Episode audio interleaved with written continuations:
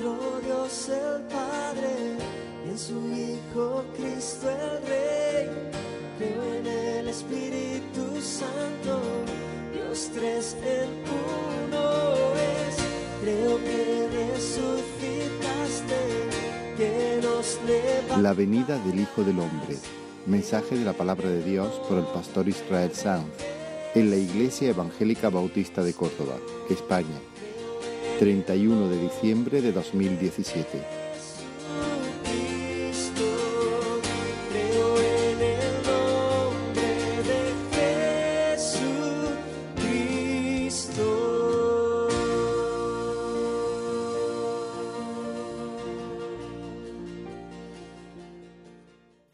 Marcos capítulo 13 y seguimos con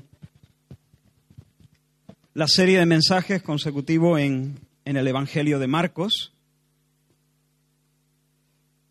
Este es el segundo mensaje eh, en el que abordamos este capítulo. Yo lo leeré, vosotros seguid la lectura. Estoy leyendo en Reina Valera del 60. Dice la palabra del Señor. Saliendo Jesús del templo, le dijo uno de sus discípulos, Maestro, mira qué piedras y qué edificios. Jesús respondiendo le dijo, ¿ves estos grandes edificios? No quedará piedra sobre piedra que no sea derribada. Y se sentó en el monte de los olivos frente al templo. Y Pedro, Jacobo, Juan y Andrés le preguntaron aparte, Dinos, ¿cuándo serán estas cosas y qué señal habrá cuando todas estas cosas hayan de cumplirse? Jesús respondiéndoles comenzó a decir, Mirad que nadie os engañe, porque vendrán muchos en mi nombre, diciendo yo soy el Cristo, y engañarán a muchos. Mas cuando oigáis de guerras y de rumores de guerras, no os turbéis, porque es necesario que suceda así, pero aún no es el fin. Porque se levantará nación contra nación y reino contra reino, y habrá terremotos en muchos lugares, y habrá hambres y alborotos. Principios de dolores son estos. Pero mirad por vosotros mismos, porque os entregarán a los concilios, y en las sinagogas os azotarán, y delante de gobernadores y de reyes os llevarán por causa de mí para testimonio a ellos. Y es necesario que el Evangelio sea predicado antes a todas las naciones.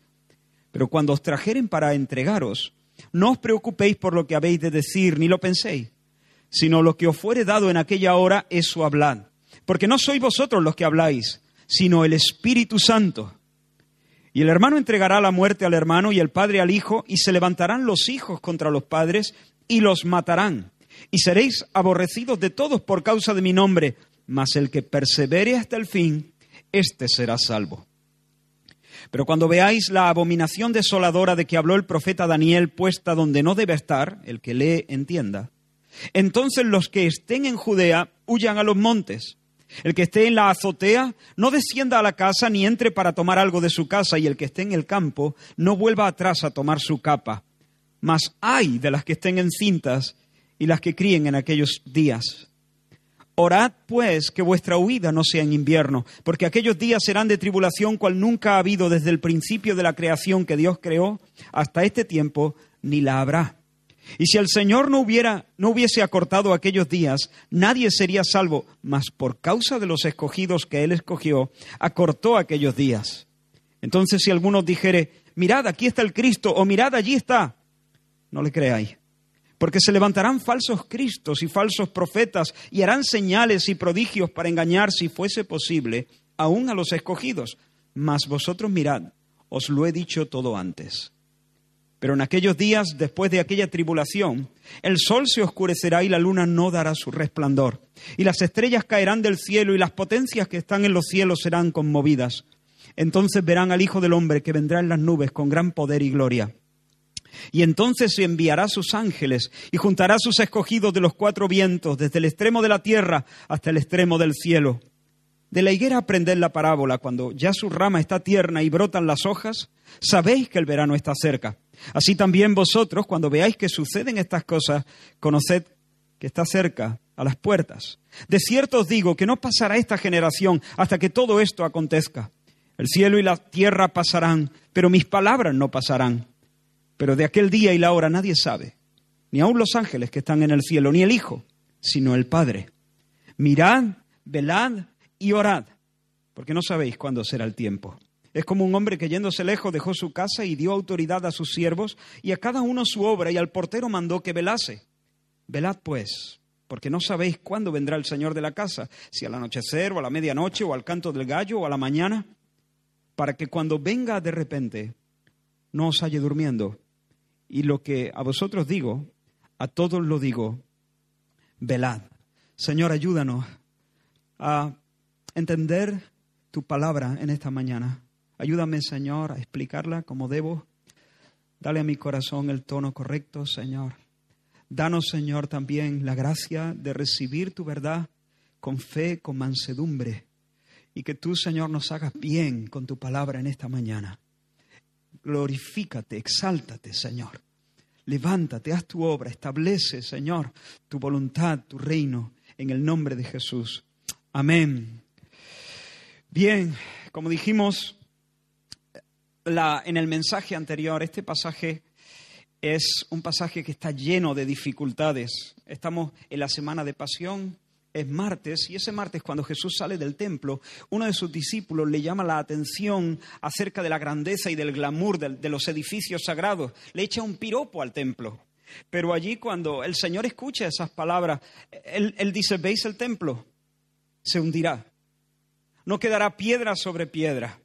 Es decir, Jesús está anunciando aquí que la gloria es quitada. Es una declaración profética muy solemne de parte del Señor. La gloria es quitada definitivamente de ese lugar. Israel como nación geopolítica con un territorio y una estructura política ya no va a ser más el pueblo de Dios.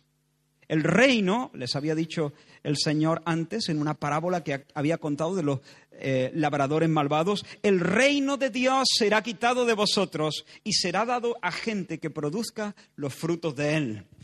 Y quiero decirlo nuevamente. Esto no significa entonces que Dios se ha desentendido de Israel o que ha desechado definitivamente a Israel, sino que ahora el misterio que estaba escondido es revelado Ahora se nos da a conocer que en realidad bajo la economía del nuevo pacto, bajo el Nuevo Testamento, Israel es algo más.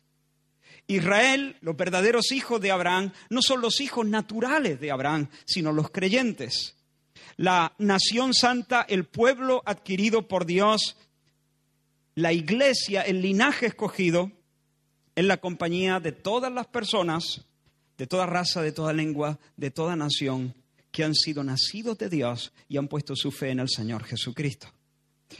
Pero dijimos en el anterior mensaje que la caída, la ruina del templo, anunciaba y presagiaba la ruina de todo aquello que pueda ser conmovido. No solamente el, el, templo va a ser derribado, va a ser derribado todo lo que puede ser derribado.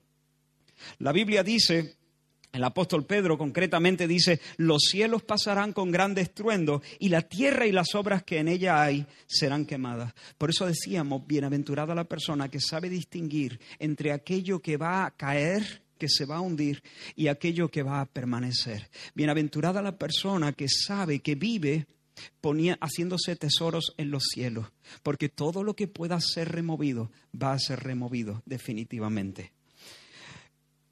Feliz el que pone su herencia en un lugar donde los ladrones no se la pueden quitar. Y luego Jesús sale de Jerusalén y se sienta en el Monte de los Olivos, frente al templo, como hemos leído, y los discípulos que están en shock por la declaración que acaba de hacer Jesús, se acercan. De hecho, cuatro de ellos se acercan para preguntarle, Señor, ¿cuándo va a pasar esto? ¿Qué señales va a haber de, de este día que estás anunciando y del fin del mundo y de tu regreso, nos dice Mateo? Para ellos, dijimos, el fin del mundo y la destrucción del templo son un mismo evento. Ellos no pueden pensar en la destrucción del templo, eh, sino en el contexto del fin del mundo y la venida y el regreso del Señor. Así que ellos preguntan por estas dos cosas. ¿Cuándo van a ocurrir estas cosas que estás diciendo? La destrucción del templo. ¿Y cuáles serán las señales de tu venida y del fin del siglo? Y Jesús les responde a ambas preguntas. Ellos piensan que están hablando de un solo evento, pero en realidad están hablando de dos eventos. Una cosa es la caída de Jerusalén y la destrucción del templo que tuvo lugar en el año 70 bajo las legiones eh, de Tito. Y otra cosa es el fin del mundo. Jerusalén cayó y el templo fue derribado en el año 70 y todavía el Señor no ha regresado. Cuando Jesús responde la pregunta de los discípulos, empieza a responder a esas dos cuestiones, pero lo hace de tal manera que es muy difícil determinar cuándo Jesús está hablando de la destrucción del templo y cuándo está hablando del fin del mundo.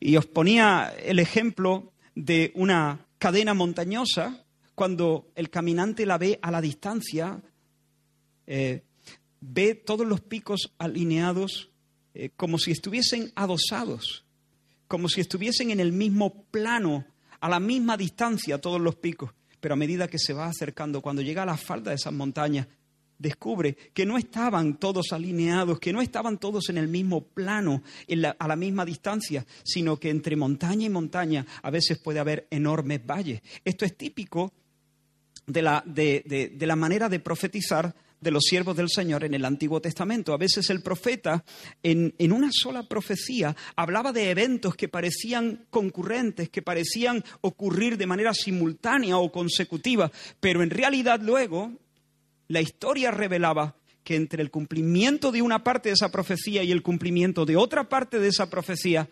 había un espacio enorme de tiempo. No voy a entrar a poner ejemplos si alguno no, escuchó el mensaje, eh, el anterior mensaje de esta serie, le animo porque aquí hay algunas claves importantes para entender la profecía.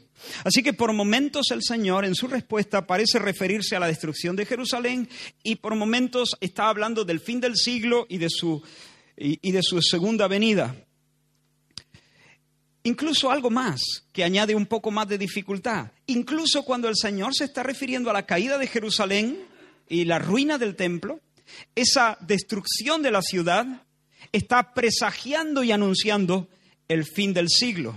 Así que, si tú te acercas a esta profecía para descubrir la agenda de Dios, para hacer un, eh, digamos, una agenda donde tienes todos los eventos cronológicamente detallados y puestos en orden, vas a salir defraudado. No, no es posible hacer eso.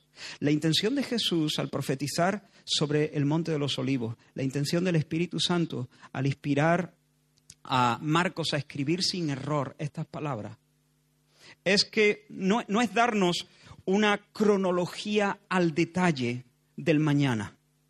La intención del Señor es que por medio de estas instrucciones nosotros podamos calibrar nuestras mentes y nuestros corazones para vivir bien el hoy, el presente.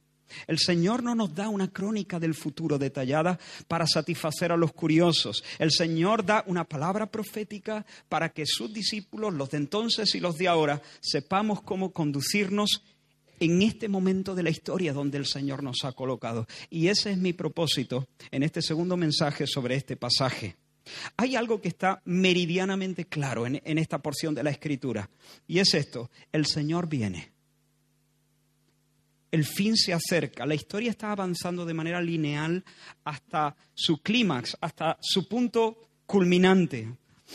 Y la tierra está gimiendo. De hecho, el apóstol Pablo también dice que nosotros gemimos. La creación entera gime porque la creación entera está de parto. Yo creo que esa es la idea que Jesús tiene en su mente cuando está pensando en los eventos del, del, fin y cuando está pensando en su segunda venida. La creación entera está pujando en espera hasta que aparezca, hasta que alumbre el deseado.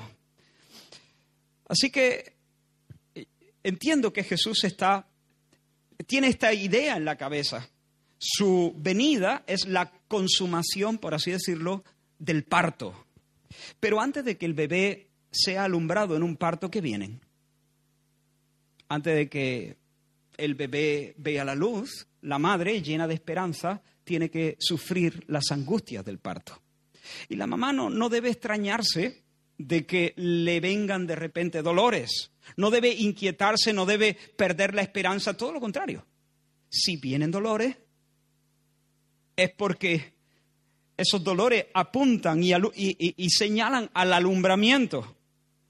Es decir, las, las, angustias, los dolores no son pájaros de mal agüero, sino señales de que el proceso está dándose, de que sigue su curso, de que todo está yendo con normalidad. Cada punzada es una señal de eso y con cada punzada la madre tiene derecho a, anticipar el gozo que viene. ¿Se entiende esto?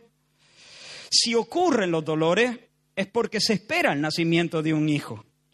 Ahora bien, de la misma manera, el Señor viene y el fin se acerca. Pero antes de que el Señor venga, antes del fin, antes de, del alumbramiento de la culminación de todas las cosas, habrá contracciones, habrá dolores de parto.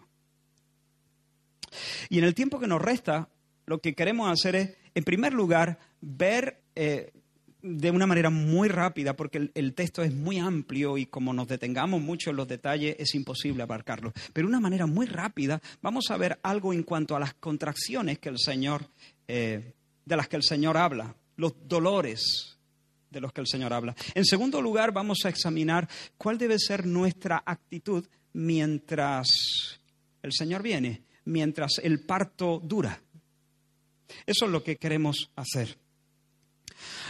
Cualquier embarazada debe saber, es bueno que lo sepa, que no debe salir corriendo al hospital en el momento en que aparezca el, primer dolor. Hay dolores, digamos, que son esperables, que son normales. Eh, cualquier presión no es indicativa de que ya está aquí el parto. Como digo, hay, hay dolores que, que son normales en una primera fase y todavía no hay que salir corriendo, salir corriendo con las zapatillas de paño para presentarse en el hospital cuando uno sienta que la, cuando una sienta que la, la barriga se le pone un poquito dura o que aprieta un poco, eh, es, sería ser un poquito exagerado. Es bueno que las embarazadas sepan esto, ¿no? Porque si no, a la más mínima, si, si no, se- no han recibido ninguna instrucción en el momento en que aparezca el primer dolor, al hospital. Y luego, chiquita, mira, todavía no, esto, esto es normal, todavía, si no son muy frecuentes, si, si, si no son muy intensas, si no, si, no, si no se dan con cierto ritmo, puedes volver tranquilamente a tu casa, puedes quedarte tranquilita en tu cama y cuando tú sientas que tienes ya cada 10 minutos o cada 5, no sé exactamente, ¿eh? aquí soy bastante pero creo que ya cuando hay un par de contracciones intensas, fuertes, cada 10 minutos y además empiezan a ser muy rítmicas, entonces sí, entonces ya el parto está llegando. Ahora, esto es bueno que se sepa para evitar eso, pues angustias extra, ¿no? Si ya hay dolores en el parto, pero si uno no sabe qué esperar, pues eh, puede puede meterse en una, en una situación demasiado exagerada y aumentar angustias a, la- a las angustias normales. Y yo creo que eso es lo que el Señor quiere evitar de sus discípulos. Él quiere que entiendan que aunque el proceso está en marcha, antes del parto, antes del fin, antes de su llegada, ellos deben esperar ciertos dolores, ciertas, ciertas contracciones y no tienen que salir corriendo. Pueden estar tranquilos. Es normal, tiene que pasar, no es todavía el fin, no es todavía el parto. Son contracciones, son contracciones normales. Ahora, ¿cuáles son esas contracciones de las que el Señor habla? Principios de dolores, los llama aquí, principios de dolores. Y creo que la imagen, lo que hay en la mente del Señor es el parto. Contracciones, vamos. Él menciona varias. En primer lugar, habrá guerras, terremotos, hambrunas y alborotos. Guerras, terremotos, hambrunas y alborotos, conflictos bélicos, tensiones internacionales, desastres naturales, epidemias, hambres, sequías, sediciones, motines, terrorismo, etcétera, etcétera. El Señor dice, no es el fin. No os inquietéis, no salgáis corriendo. Son dolores normales. No dejéis vuestros trabajos, no dejéis vuestros estudios y os vayáis a la cumbre de una montaña solitaria para ver descender al Hijo del Hombre allí cuando, cuando haya un rumor de guerra. No lo hagáis. No os desquiciéis. No os volváis locos, no perdáis la calma si, si veis a Hitler invadiendo Polonia. O si veis las tropas norteamericanas combatiendo en, la guerra del Golfo. No os emparanoyéis si veis las torres gemelas caer y derrumbarse en el corazón de Manhattan.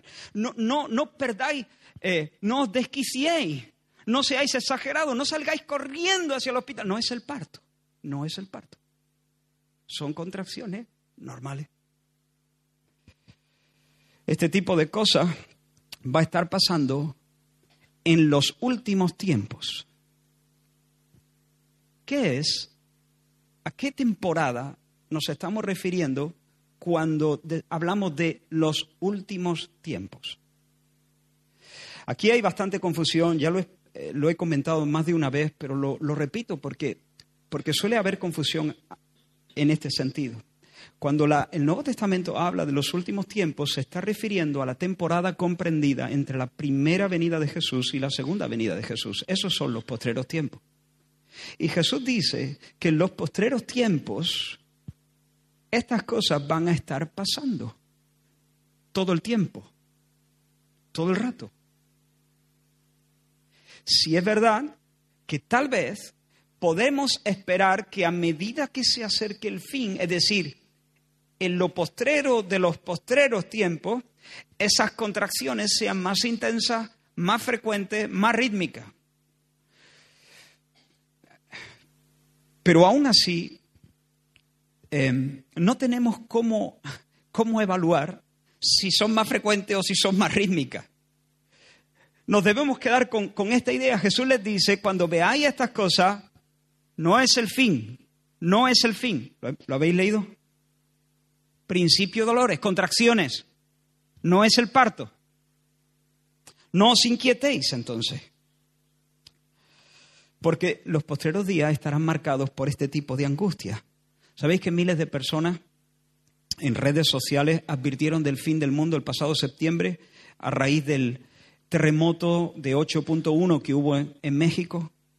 Miles de personas en redes sociales anunciando el fin del mundo, pero esta no es la primera vez que, que ocurre. Cada cierto tiempo, cuando se dan una serie de eventos, hay miles, miles de personas diciendo que el fin ya ha llegado, rumores de la venida del Señor. Siempre que se levanta algún líder político eh, singular, hay, no falta quienes anuncian que el anticristo ya ha llegado, que es tal o que es cual. O ante cualquier rumor o, ante cualquier conflicto bélico que se desata en cualquier parte del mundo, gente diciendo ya, esto es el fin, ya ahora Israel va a ser ahora. Jesús dice, guerras, rumores de guerras, tumultos, alborotos, terremotos, hambrunas, va a estar pasando todo el tiempo en estos postreros días. No es el fin, son contracciones. En segundo lugar, él habla de persecución. Os entregarán a los concilios, os azotarán, os llevarán delante de los reyes. El hermano entregará a la muerte del hermano, el padre al hijo, el padre al hijo entregará a la muerte. Así que el Señor les dice, no esperéis que el mundo os reconozca, porque no lo va a hacer. El mundo nunca estará de vuestra parte. No soñéis con, con, con, con, una era cristiana, no soñéis con un mundo lleno de ciudades que aman la justicia y aborrecen el vicio. No imaginéis el, al mundo sentado a los pies de la iglesia, aplaudiendo nuestra conducta, aceptando nuestra enseñanza. No, no, no esperéis.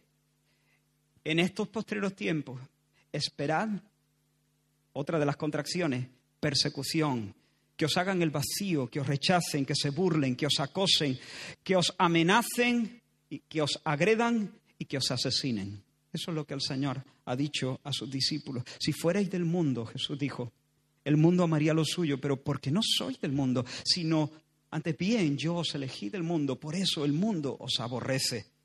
Caín asesinó a Abel. ¿Sabes por qué le odiaba? Porque vivía y hacía las cosas como Dios manda.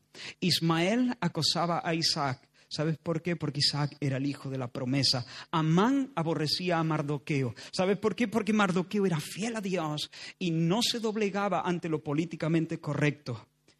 El mundo está bajo el maligno. Nosotros sabemos que somos de Dios, dice Juan, y el mundo entero está bajo el maligno. El mundo es un sistema anticristo que nunca va a ser cómodo ni confortable para aquellos que quieren vivir piadosamente. Os leo varios titulares que recogí de una publicación digital. Un matrimonio convertido al cristianismo es fusilado por sus propios familiares musulmanes en Pakistán. Distrito Escolar de Georgia fue obligado a pagar más de 22 mil dólares por orar a raíz de una demanda de la Asociación Humanista Americana. Otro. Un hombre fue amenazado de cárcel por la policía en California, Estados Unidos, porque mostró un cartel de Juan 3:16 en un estadio de béisbol. En Kerala, al suroeste de la India, un pastor y su iglesia recibieron una paliza por reunirse a orar. Otro, el autodenominado Estado Islámico decapita a 21 cristianos egipcios secuestrados en Libia. El mundo no ama a Cristo, lo aborrece. Tú dices, Buah, pero te has ido a cosas muy... Bueno, estoy hablando de Estados Unidos, no solamente de Kerala, al, sureste de, al suroeste de la India. Acaban de decirme, esta mañana lo comprobé, que el piloto de Fórmula 1, Lewis Hamilton, eh, no sé si colgó en la red un vídeo donde creo que era el día de Navidad, perdonadme si no tengo los todos los detalles, pero donde le decía a su sobrino, su sobrino se ve que se había vestido con un trajecito de princesa, Rosita, y Lewis Hamilton eh, le dijo, los niños no se visten de princesa. Era un vídeo muy cortito, por lo menos la versión que yo he visto es muy cortita. El mundo entero se le ha echado encima. Al día siguiente, cuando el vídeo había recibido más de un millón de visitas y un montón de críticas, Luis Hamilton tuvo que pedir perdón, tuvo que disculparse. Pero yo no puedo disculparme. ¿Entiendes? Tú tampoco puedes disculparte por decir eso. Luis Hamilton sí, porque seguramente él no tendrá un compromiso con Cristo. Pero cualquiera que tenga un compromiso con Cristo, sencillamente no puede disculparse por decir una cosa que es justa. Los niños no se visten de princesa. ¿Y eso quién lo dice? Dios. Las palabras de Dios, el apóstol Pablo nos enseña que los hombres deben honrar su masculinidad y vestirse y actuar de manera que honran su masculinidad. Y las niñas deben honrar su feminidad y vestirse y actuar de manera en que honren su feminidad dentro del contexto cultural en el que viven. Si aquí vestirse de esta manera es vestirse de hombre, entonces yo no debo vestir de otra manera, debo vestir como un hombre, porque soy un hombre. No importa eh, lo que otros eh, piensan, eh, esto lo llevo en cada célula de mi cuerpo. Soy un hombre. Si en otro sitio los hombres se ponen túnica, pues entonces yo tendría que ponerme túnica. Si aquí los hombres, ¿entiendes?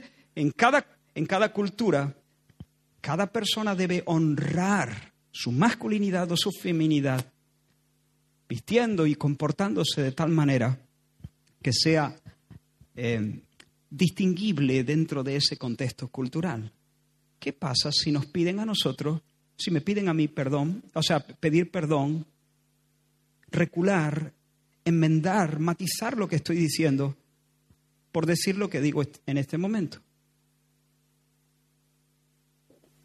No puedo.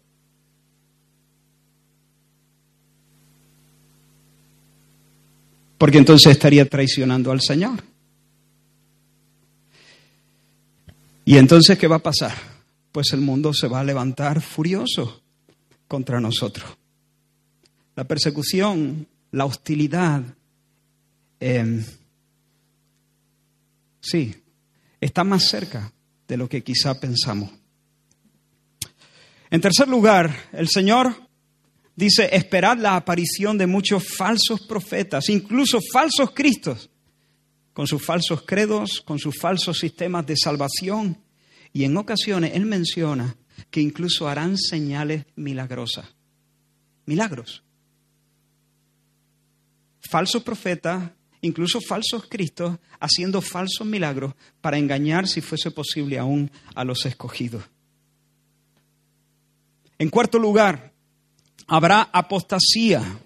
Dice el versículo 6, y engañarán a muchos. En, en, el relato de Mateo 24 dice, y muchos falsos profetas se levantarán y engañarán a muchos, y por haberse multiplicado la maldad, el amor de muchos se enfriará. Y quiero deciros, hermanos, que nadie se sorprenda cuando muchos a quienes llamamos hermanos salgan de entre nosotros. Muchos a quienes llamamos hermanos y con quienes hemos cantado las alabanzas del Señor van a salir de entre nosotros llamándonos fanáticos, fundamentalistas, radicales, catetos, intolerantes, obtusos, dinosaurios y no sé qué cosas más. Hay una desbandada en buena parte de la iglesia. Hay personas que se están moviendo hacia otra parte y se están alejando de las grandes doctrinas que siempre hemos abrazado. A ellos les gusta llamarse progresistas y además les gusta pensar que progresan, pero no es así. Ayer hablaban el idioma de la Biblia, pero hoy se han sofisticado y ya es imposible distinguirles del mundo. Hablan en los mismos términos, hablan con las mismas categorías. Hubiéramos afirmado sin dudar que pertenecían a la compañía del Señor, pero ahora tenemos que decir, como dijo el apóstol Juan, salieron de nosotros porque no eran de nosotros. Han sido como el perro que vuelve a su vómito, como la puerca lavada que vuelve a revolcarse en el fango. Así pues, hermanos, catástrofes naturales, conflictos sociales, falsos cristos, falsas religiones, engaños religiosos, apostasía, muchos abandonando la fe y persecución contra los verdaderos discípulos de Cristo. Estas son contracciones normales. No salgas corriendo. No vayas rápido al hospital. Tranquilo, esto es lo que va a pasar. No te desesperes cuando veas todas estas cosas ocurrir. No pierdas el ánimo cuando veas ocurrir. Son contracciones. Y te recuerdo que las contracciones anuncian el parto. Cuando veas todas estas cosas, no te alarmes, no te desesperes, sino como dice la palabra del Señor, erguíos y levantad vuestra cabeza, porque vuestra redención está cerca. La verdad, nadie disfrutó nunca de una contracción. Por lo menos eso es lo que creo. Nunca las sufrí. Bueno, las he sufrido en parte, porque yo le tenía la mano dada a Damari. Y no, no me podía imaginar cuánto podía apretar mi esposa. No sabía que tenía tanta fuerza. Pero en realidad fue ella la que sufrió estos dolores hasta que pudieron pues, ponerle la epidural, pero ya en una fase avanzada. Ya había estado eh, en, ese, en esa fase de contracciones un ratito. Nadie disfrutó jamás de un, de un dolor de esto. Y nadie, y nadie puede disfrutar de ninguna de las angustias que acabo de, mencionar. La persecución o desastres o hambrunas o conflictos. Pero en realidad no debemos perder el ánimo. Si viene otra contracción, si ocurre otra contracción que nos dobla de dolor, vale, dóblate, grita, lamenta. Pero Levanta tu cabeza porque tu redención está cerca, porque cada contracción anuncia que el proceso sigue, que está en marcha, que todo está avanzando con normalidad y el alumbramiento viene. Ahora, una cosa más antes de pasar al segundo punto. A aquellos a los que les gusta poner fecha, señalar tiempo en el calendario de la venida del Señor y tal, les decimos tranquilamente, mientes. Ya está. Miente. Se lo decimos amablemente, no se lo decimos para, para eh, herirle, pero hay que decirle, mentira, no es verdad. Estás envanecido. ¿Por qué? Porque afirmas saber algo que ni siquiera Jesús afirmó saber. Jesús en su humanidad. Lo explicamos en el anterior mensaje. Ahora, estas son las contracciones.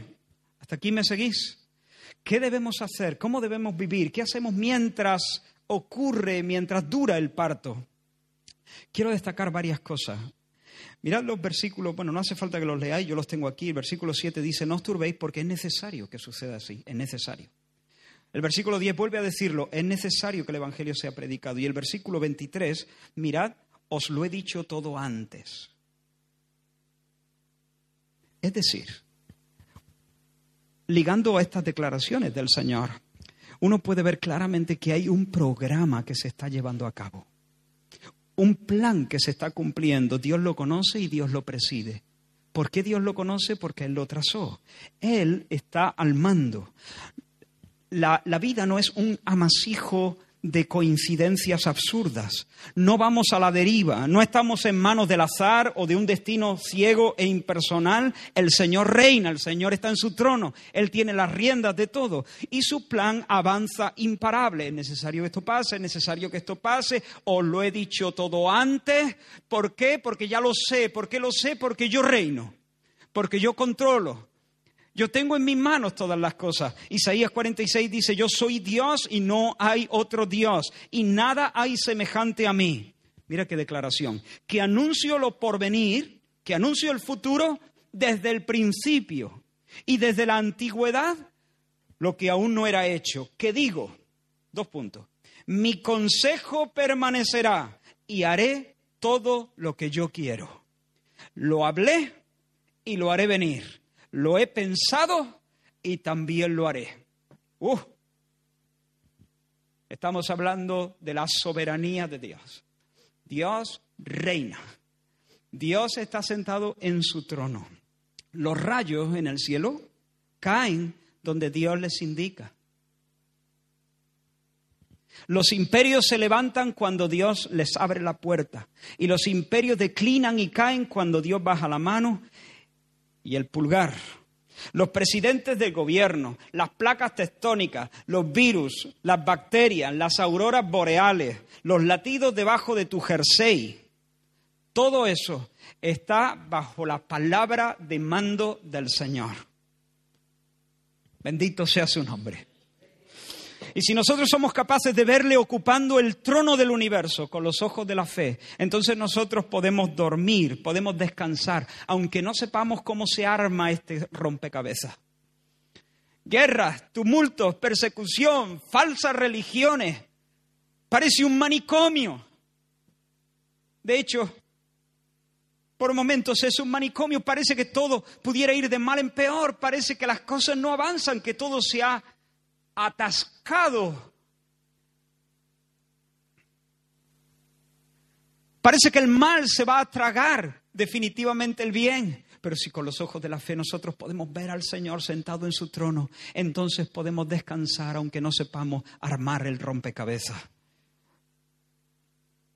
En medio de las contracciones violentas podemos acostarnos en paz y dormir en paz y poder decir con el salmista, yo sé que Jehová cumplirá su propósito en mí, porque el que comenzó en vosotros la buena obra, la perfeccionará. Y no solamente Él ha comenzado la obra en nosotros, Él está haciendo una obra cósmica en todo el universo, para que Dios sea el todo en todos. Él tiene el control no solamente él tiene el control incluso hasta de la intensidad y de la frecuencia y de la duración de las pruebas. ¿Te has fijado en este versículo? Dice, si el Señor no hubiese acortado aquellos días, nadie sería salvo. Está hablando de una gran tribulación y dice, nadie sería salvo si el Señor no hubiese acortado aquellos días. Y mira lo que sigue. Mas por causa de los escogidos que Él escogió, una expresión muy hebrea, acortó aquellos días. El Señor tiene control de la intensidad y tiene control de la duración de la prueba. A él no se le van las cosas de las manos. Él dice, hasta aquí puede llegar Satanás, no toques la salud de Job. Ahora puedes llegar un poquito más lejos, te voy a dejar que toques su salud, pero no le quites la vida, respétale la vida. Y el Señor marca los límites.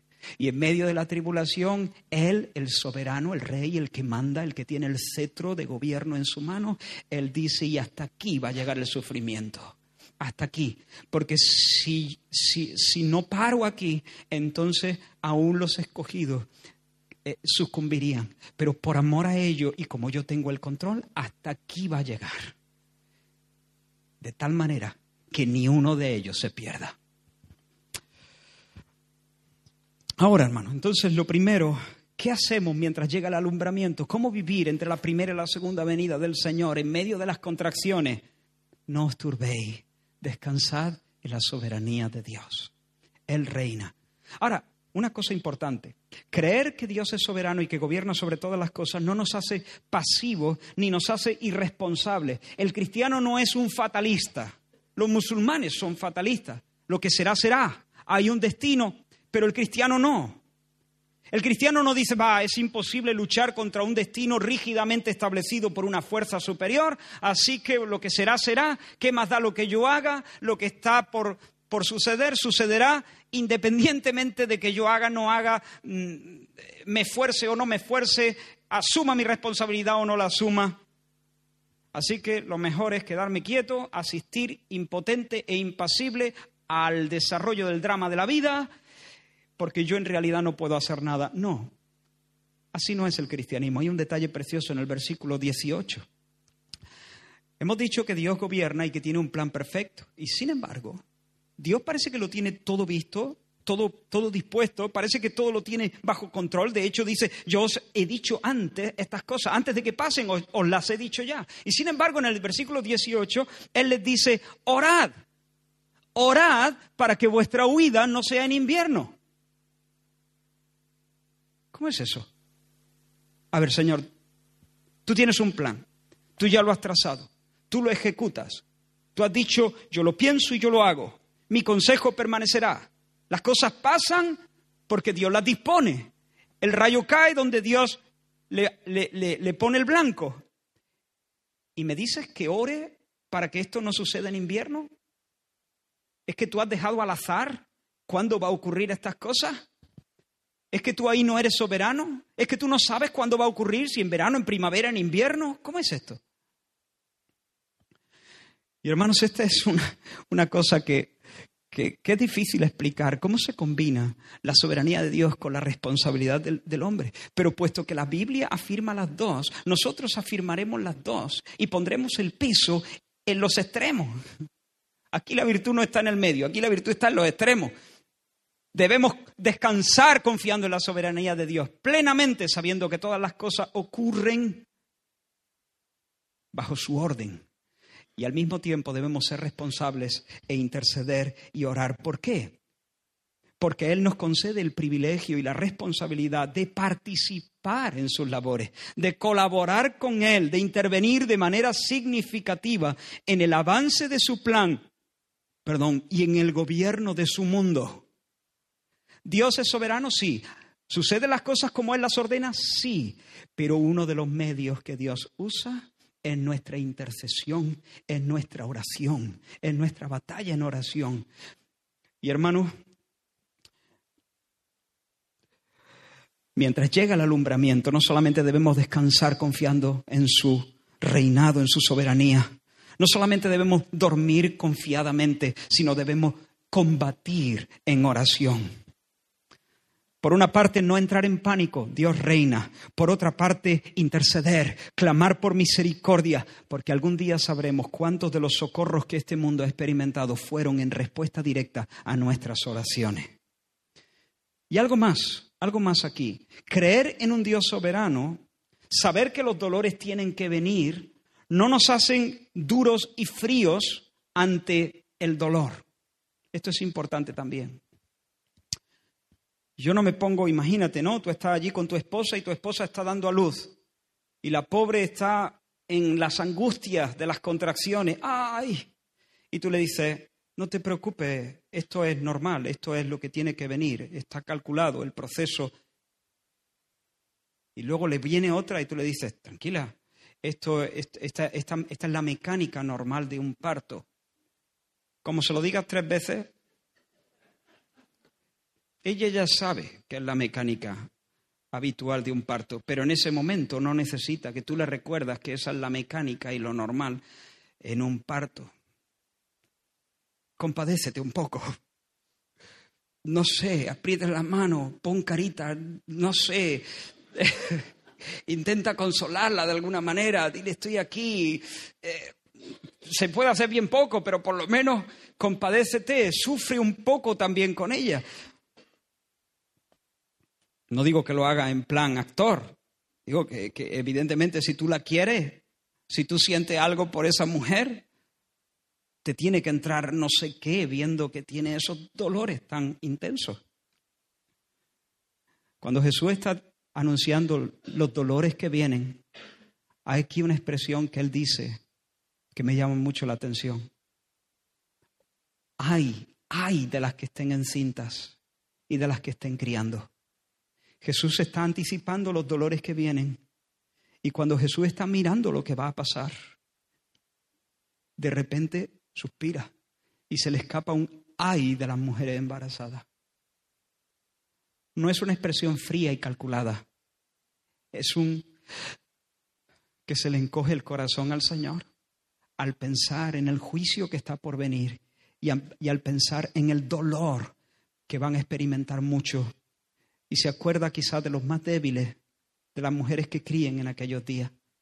Nosotros vamos a asistir a todas estas contracciones, desastres, dolores intensos, pero no podemos hacerlo con frialdad, con dureza, como si no fuese con nosotros diciendo, bueno, esto es lo que tiene que ocurrir.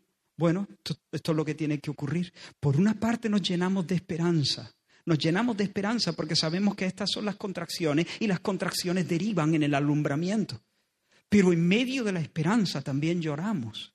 Sentimos las punzadas nos duele el sufrimiento o nos debe doler el sufrimiento y debemos pedirle al Espíritu Santo que nos dé un corazón conforme al suyo para que nosotros también no solamente podamos dormir en paz, descansando en la soberanía de Dios, no solamente podamos orar e interceder por misericordia para que nuestra huida no sea en invierno, para que Dios nos socorra, para que Dios nos alivie de alguna manera, sino también podamos llorar en paz, dormir en paz orar intensamente y llorar intensamente también, doliéndonos de los dolores del mundo.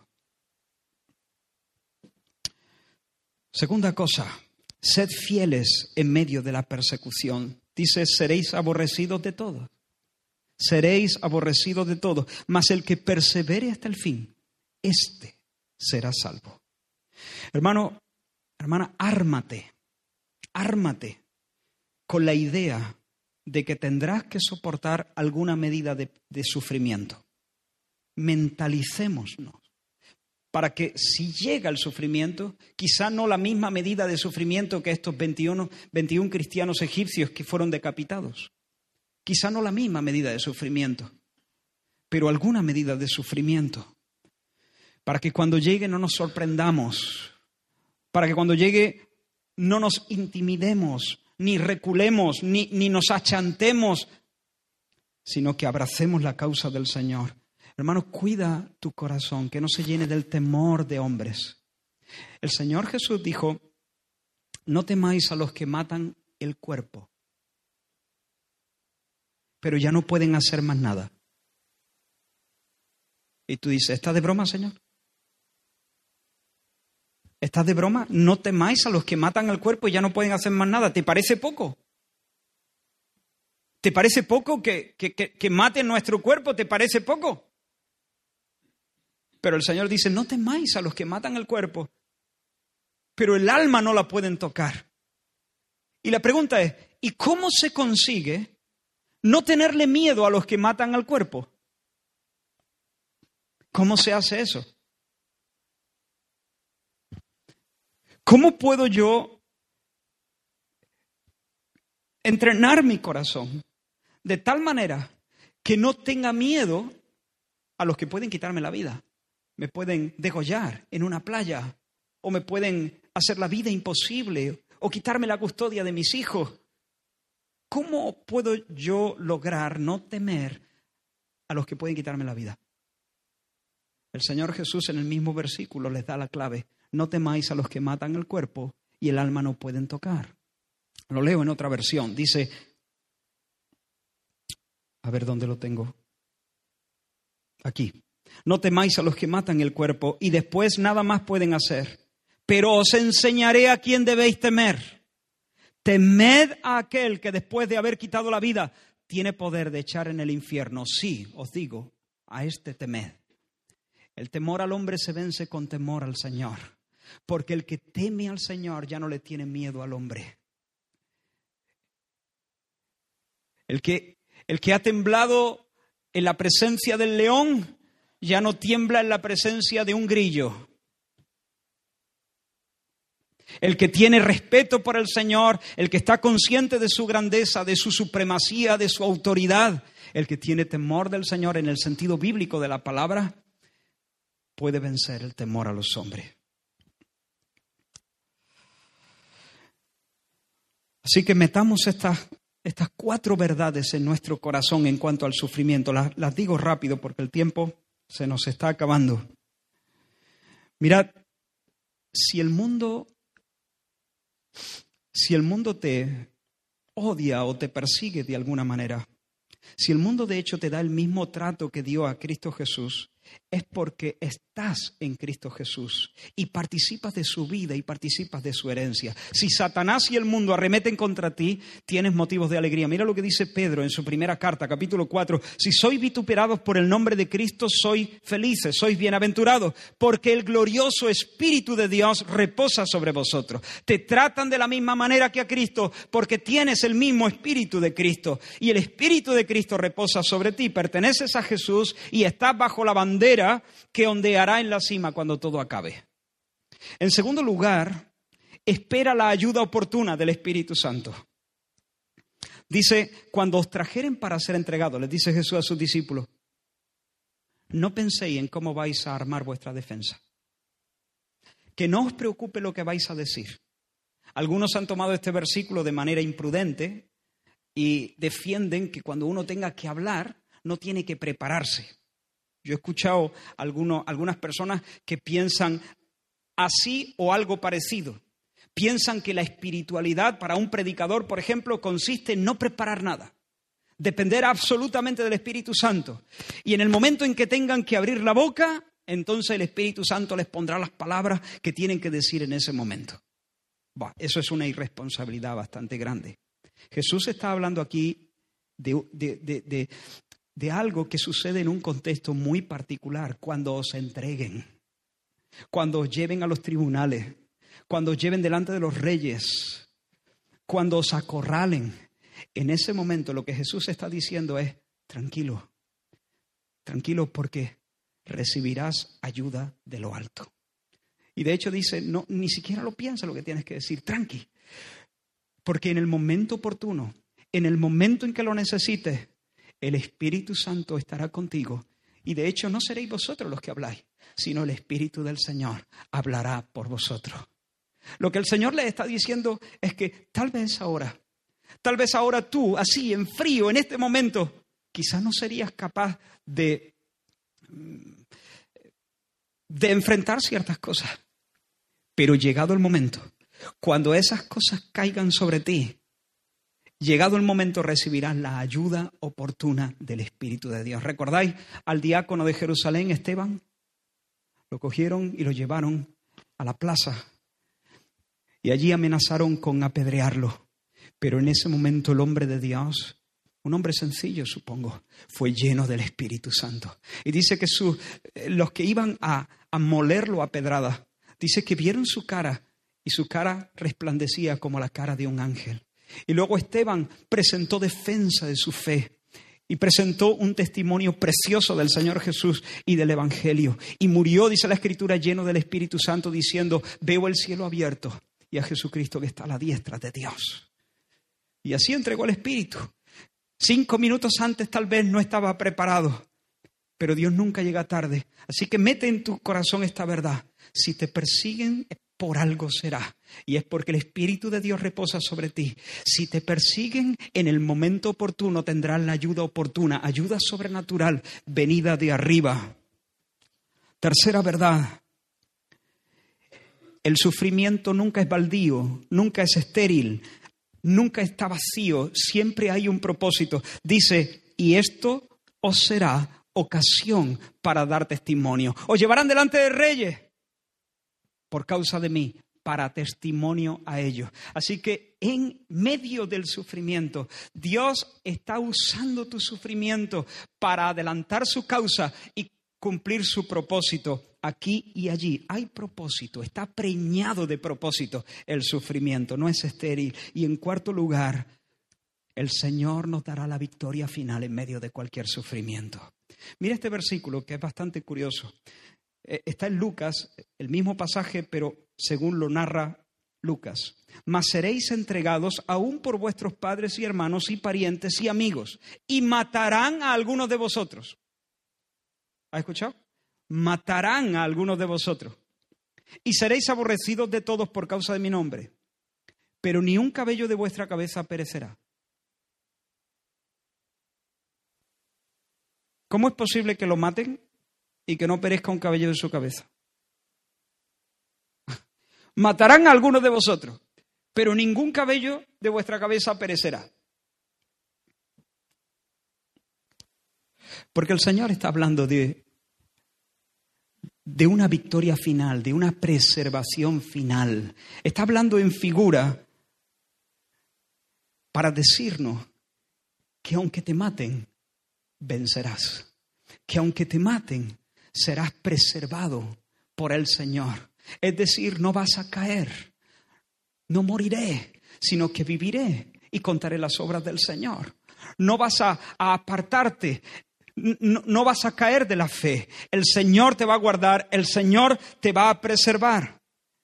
Pablo dio testimonio de esto cuando escribe a Timoteo su segunda carta, y estamos acercándonos al final. En mi primera defensa ninguno estuvo a mi lado, sino que todos me desampararon. No les he tomado en cuenta.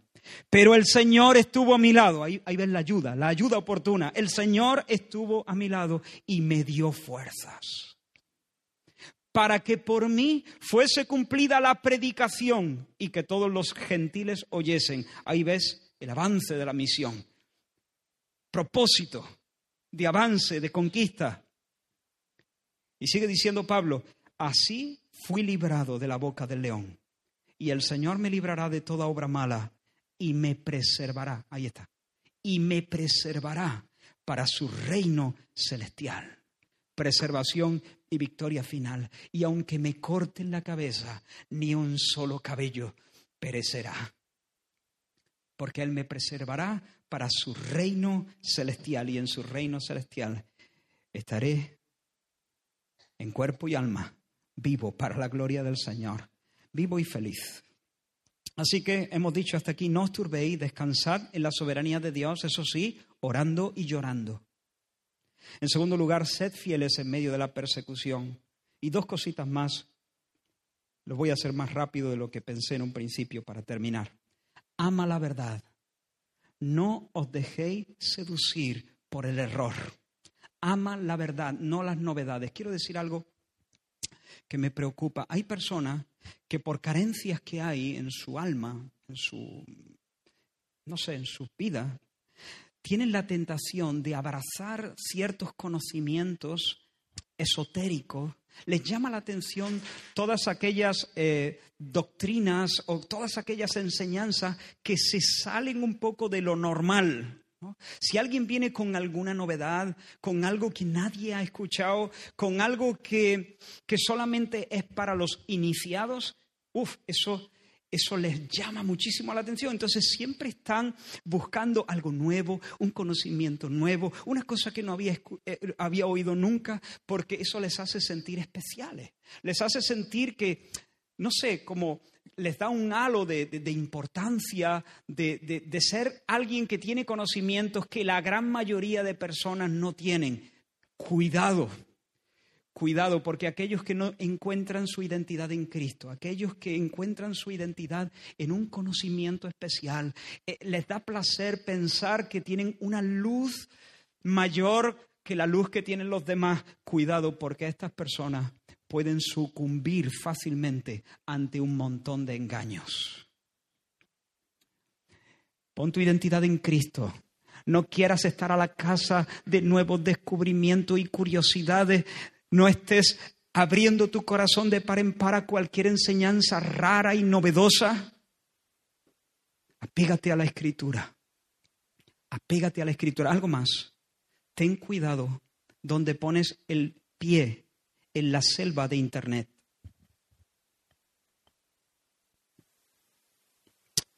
No estés, no sé cómo expresar esto, pero hay una preocupación muy, muy, muy sincera en mi corazón cuando veo cristianos que están ávidos de nuevos conocimientos.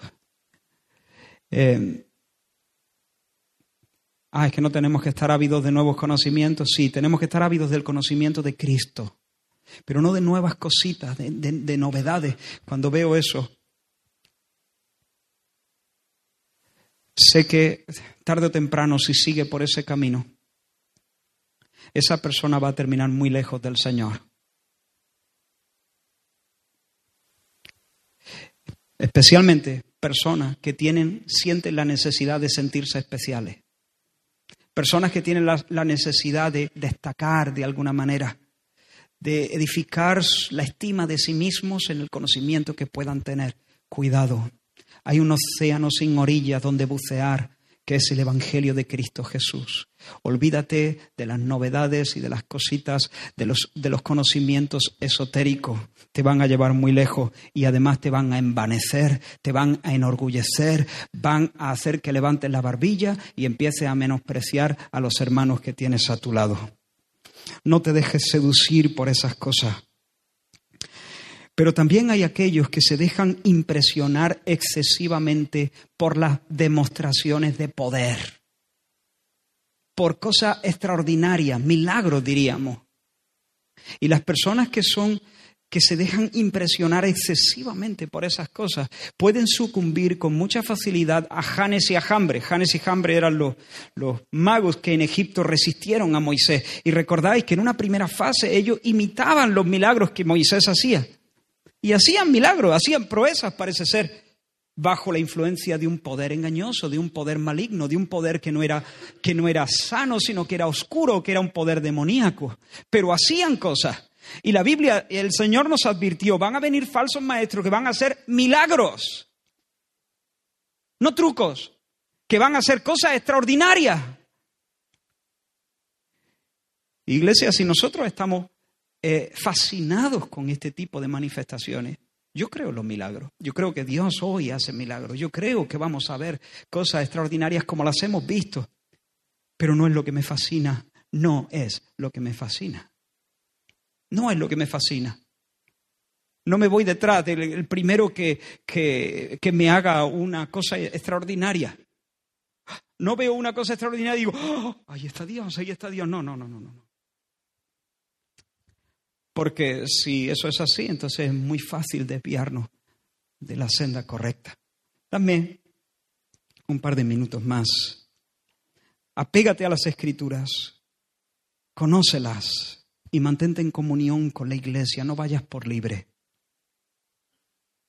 No te sientes a los pies de cualquier maestro, ya sea que resucite a los muertos o ya sea que te enseñe cosas desconocidas para los ángeles. Apégate a la verdad de siempre. Apégate al Evangelio sencillo. Camina con la iglesia, rózate con los hermanos. Quédate ahí, allí donde está la vida. Ahí.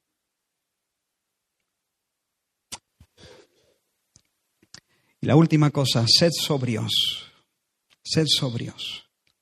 Mirad por vosotros mismos que vuestros corazones no se carguen de glotonería y embriaguez y de los afanes de esta vida y venga de repente sobre vosotros aquel día. Velad pues en todo tiempo orando. Ora. Medita. Medita en la eternidad, en la herencia que el Señor ha ganado para nosotros. Medita en el cielo. Medita en la venida del Señor. No dejes que tu corazón se apegue a tu capa o a tu móvil o a tu coche o a tu profesión. Porque si se apega tu corazón a tu capa, cuando venga estos, cuando venga el fin, entonces te será muy difícil salir corriendo al encuentro del Señor. sino que te pasará lo que a la mujer de Lot, ¿recuerdas? Cuando huían de Sodoma, cuando Dios descargaba su juicio sobre Sodoma, estaba enganchadita a la ciudad y a sus cosas y se quedó allí petrificada, convertida en una estatua de sal, como un monumento eh, permanente que nos enseña que no se puede seguir al Señor teniendo el corazón enganchado a las cosas de este mundo. El Señor dice, sed sobrios. Así que despoja, si hay cosas que están ocupando demasiado tu corazón, que están enganchando tu corazón a este mundo, que te está adormeciendo, que te está aletargando, busca al Señor de manera renovada en oración. Porque solamente en la dinámica, en el ambiente de una vida de oración, el corazón se mantiene libre de colesterol espiritual. Si nosotros no oramos mucho y bien, nosotros nos vamos a ir aletargando, aletargando, adormeciendo, engordando, enganchando, empanando, y al final puede ser que sea tarde. Pero el Señor dijo, no te empanes, no te aletargues, no te adormezcas, no te embriagues, no, no, no, que tu corazón no se cargue de glotonería, ágil, sin colesterol espiritual. Y eso solamente se consigue cuando nosotros velamos en oración delante del Señor. Lo dejamos aquí.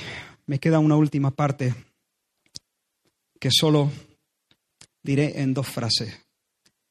Y al final, el parto. Al final el parto, el Señor viene. El Señor viene. Y esa es la noticia feliz, ¿o no? Depende. Depende. Para los que le esperan y hayan guardado blancos sus vestidos, la llegada del novio es la mejor de las noticias. Pero para aquellos que se rieron de su mensaje y que no han esperado al Señor, esa no será tan buena noticia. Y en aquel día, como dice Zacarías, entonces, entonces, cuando los hijos de Dios sean manifestados y el juicio caiga sobre todos los que desoyeron al Señor, entonces discerniréis la diferencia entre el justo y el malo, entre el que sirve a Dios y el que no le sirve, porque aquí viene el día ardiente como un horno, y todos los soberbios y todos los que hacen maldad serán estopa. No sé si podemos terminar con un momento de oración y terminando con un canto. Aleluya. Gracias, Señor.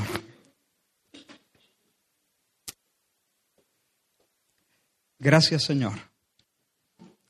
Queremos, Señor, estar en medio de todas estas contracciones, llenos de esperanza, Señor, porque tú vienes. Ayúdanos, Dios mío. Ayúdanos, Señor, a serte fieles. Ayúdanos, Señor, a soportar, Dios mío, cualquier burla, cualquier eh, hostilidad, cualquier persecución.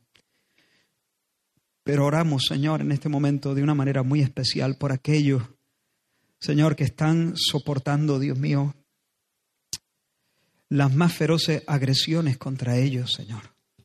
Oh Dios mío, aquellos hermanos nuestros que en otras latitudes están siendo perseguidos y asesinados por su fe. Oh Dios mío, recuérdale Señor tus palabras. Recuérdale Señor este mensaje. Estamos seguros de que ellos lo pueden entender mucho mejor que nosotros. Dios mío, dale luz, Señor, para que ellos vean todos esos dolores, todas esas angustias. Señor, como anunciadores de esperanza, en el nombre de Jesús, fortalécelos. Y a nosotros, Señor, ayúdanos a vivir, Dios mío, de una manera sobria, Señor, en medio de este siglo. A esperarte, Señor, con el corazón en vilo, sin engancharnos con las cosas del mundo, Dios mío. Ayúdanos, Señor, a amar la verdad por encima, Señor, de cualquier cosa extraordinaria o cualquier conocimiento novedoso. Ayúdanos, Señor. Ayúdanos, Dios mío, a descansar, confiando en tu soberanía. En el nombre de Jesús. Amén, amén. Vamos a alabar al Señor. Sé que el día llegará, junto a ti podré estar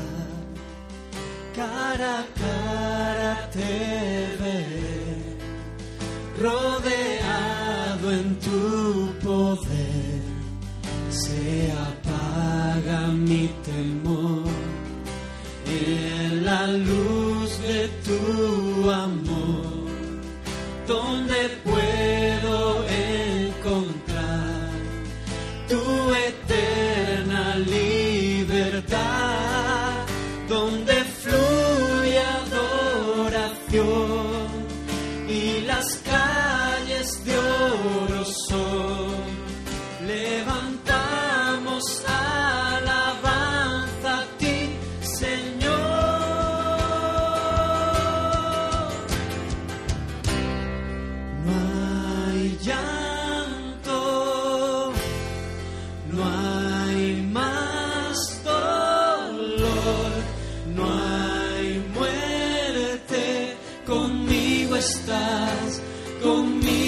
está.